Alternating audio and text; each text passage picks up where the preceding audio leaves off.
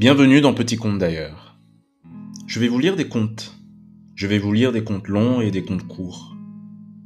Vous allez les écouter et peut-être que vous ne les oublierez jamais, comme moi. La vie ressemble à un conte. Ce qui importe, ce n'est pas sa longueur mais sa valeur. Sénèque. Si vous aimez Petit Conte d'ailleurs, faites-le découvrir à vos proches, partagez et surtout, faites-le savoir. Bienvenue dans Petit Conte d'ailleurs.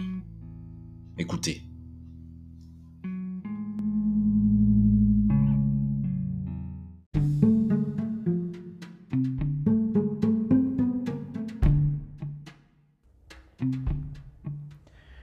Écoutez l'histoire des trois messages.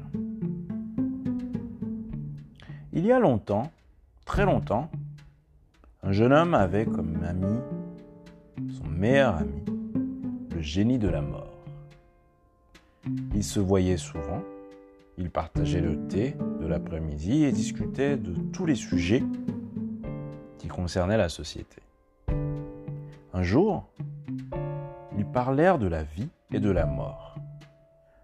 Après le débat, l'homme demanda au génie Cher ami, j'aimerais te demander une faveur exceptionnelle je souhaiterais vivre éternellement. Il ajouta, Tu es mon seul et unique ami. Tu es cultivé, intéressant et attentif. La vie devient agréable quand on a un compagnon aussi fidèle que toi. C'est pourquoi je ne voudrais pas quitter ce beau monde. La demande du jeune homme toucha profondément le génie de la mort. Cependant, il lui répondit, Mon ami, je regrette de ne pas pouvoir satisfaire ton souhait malgré les sentiments que j'éprouve pour toi. En effet, je ne suis qu'un envoyé de mon Maître, la divinité suprême. Je dois exercer scrupuleusement ses instructions. Il n'a épargné personne, même ses plus proches amis. Il m'a ordonné d'aller les chercher un à un. Cela étant, dit le génie, je t'accorderai un privilège pour te prouver la solidité de nos liens amicaux. J'espère qu'il satisfera ton désir. Durant les prochaines décennies, on te transmettra trois messages. Ils seront suffisamment espacés pour te permettre de vivre très longtemps. Lorsque j'aurai la certitude tu les as bien reçus, je viendrai alors te chercher pour ton dernier voyage.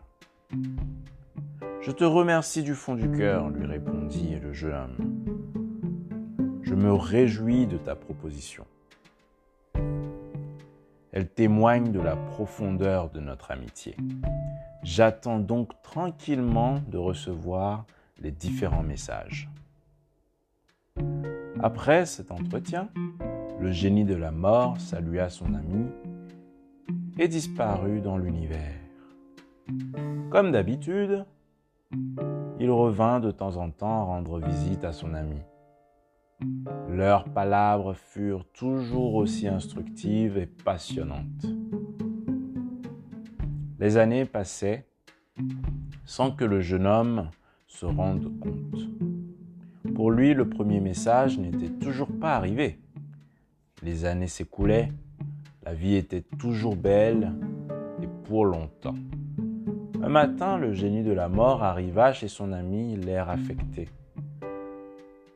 Après avoir échangé des salutations, le génie dit Cher ami, je suis venu te chercher pour le voyage sans retour. Non s'écria l'homme étonné par ce qu'il venait d'entendre. C'est une plaisanterie de mauvais goût.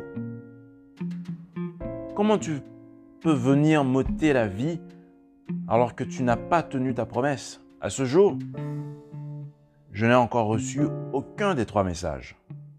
Tu te trompes, cher ami, répondit le génie. Tu les as bien réceptionnés, et je peux te le montrer.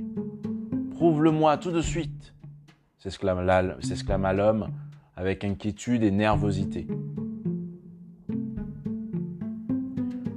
Le génie lui demanda Ta vue n'a-t-elle pas diminué?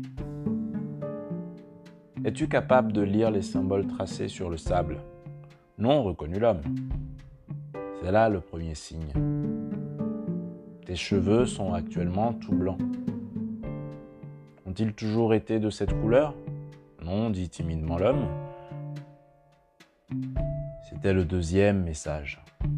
Ensuite, dis-moi, si tu peux encore croquer les arachides comme autrefois. L'homme fit un signe de tête négatif. C'était là le troisième message. Maintenant, partons, cher ami, murmura le génie, car la route est longue. C'est ici que le comte s'envola dans les airs. Ainsi, celui qui le respira touchera l'éternité.